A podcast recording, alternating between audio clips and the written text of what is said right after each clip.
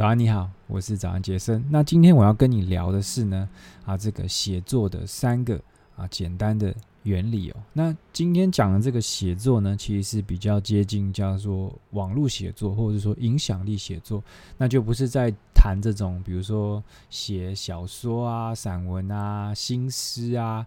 啊等等比较靠近文学那一类型的啊写作，这不是我要谈的。我要谈的就是这种。啊，网络写作。那我自己本身其实，在网络写作已经超过十年的时间了。啊，我没有仔细去算了，但是应该绝对超过十年，甚至更长。那这就是我这几年来呢，去慢慢精炼出来的啊三个方法论。其实有很多方法论，但是啊，这我今天就先谈这三个就好了。那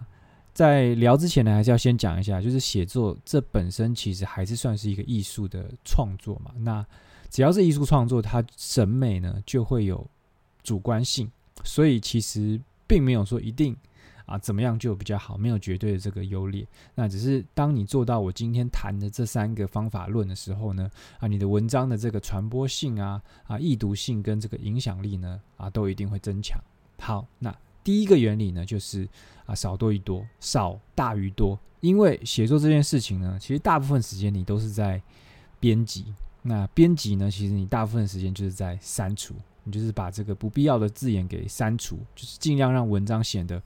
这个很很精瘦、很很很消瘦，所以大陆才会有这种叫做干货的这种说法嘛，就是都是很硬邦邦的这些资讯，都姿势都没有多余的脂肪。那特别是你在这个传达思想的时候啦，其实思想本身。啊，才是该发亮的东西嘛，不是那些华丽的形容词啊，或是有一些破坏想象的副词，那就是专注的去想说啊，你希望读者从这篇文章中得到什么？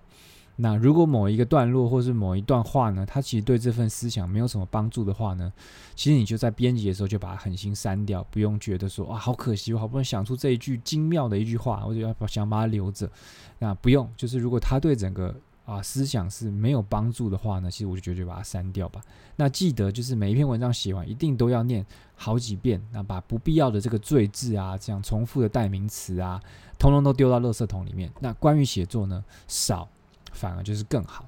那第二点，这个原理呢，就是注意节奏。那我就讲这种吃牛排的时候呢，其实你都会把这个牛排切成。很多很多小块嘛，这样比较好入口，然后也比较适合我们咀嚼。那其实写文章呢也是一样的，就尽可能把你的文章切分成啊能够舒服咀嚼的这个分量。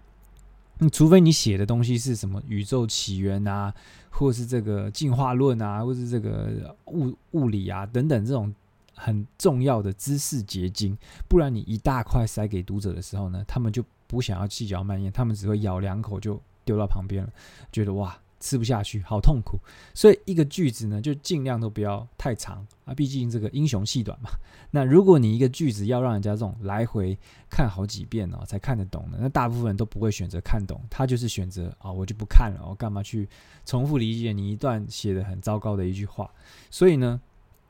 我建议就一个句子呢，就不要太长，让人家可以很轻松的去啊吸收你的东西。那也不要想说哦，因为不要太长，所以我就每一句都哦超短句。就是这样也会很奇怪。那你就是去写作的时候，其实就是体会人讲话的那个情境嘛，就是有长有短，那有时候停顿，那有时候有一点起伏。那只要能让这种观众呢，他能够听见哦，听见你这个文字的声音哦，你们的关系呢就会更紧密，那你取得信任的机会呢也就比较高。那第三个这个方法论呢，就是真诚的语气哦。那我不知道为什么，就是有些人他讲话的时候很正常，但是你如果要他写作的时候呢，他就会变得啊非常的官腔啊。那可能是这种学生时代，因为他写作文的时候就是很习惯要写这种很官腔的东西。那其实写作呢，本来就是一种说话的延伸嘛。那只是你要说什么时候都可以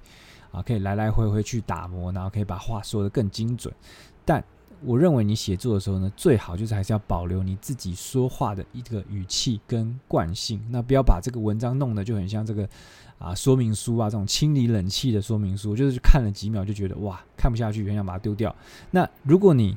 抓不到这个感觉的话呢，我有个建议是，你可以用语音输入来写文章，就是你把你自己所思所想直接用讲的把它说出来，因为现在这个语音输入都很方便嘛，那你就直接先用讲的把重点。全部弄出来，那之后呢，你再用啊、就是用文字的方式呢去修饰啊你要讲的东西。那其实每一个人他都有自己的这个啊文字的风格啦，那不用特别去模仿谁，只要是真诚、易读、有思想的，那即便是你说话有时候有点靠背靠背的，其实大家都很愿意阅读，然后也也很愿意去啊喜欢你的文字。那这就是我这个稍微精炼出的这个三个啊重点。那当然，就真的关于写作，我有我是有非常非常多啊可以谈的事情，但我觉得不想要每一篇的内容太长，所以今天就先这样。OK，那我是早安杰森，那你可以到我的这个网站上啊，里面有我各个平台的资讯。那祝你今天愉快喽，拜拜。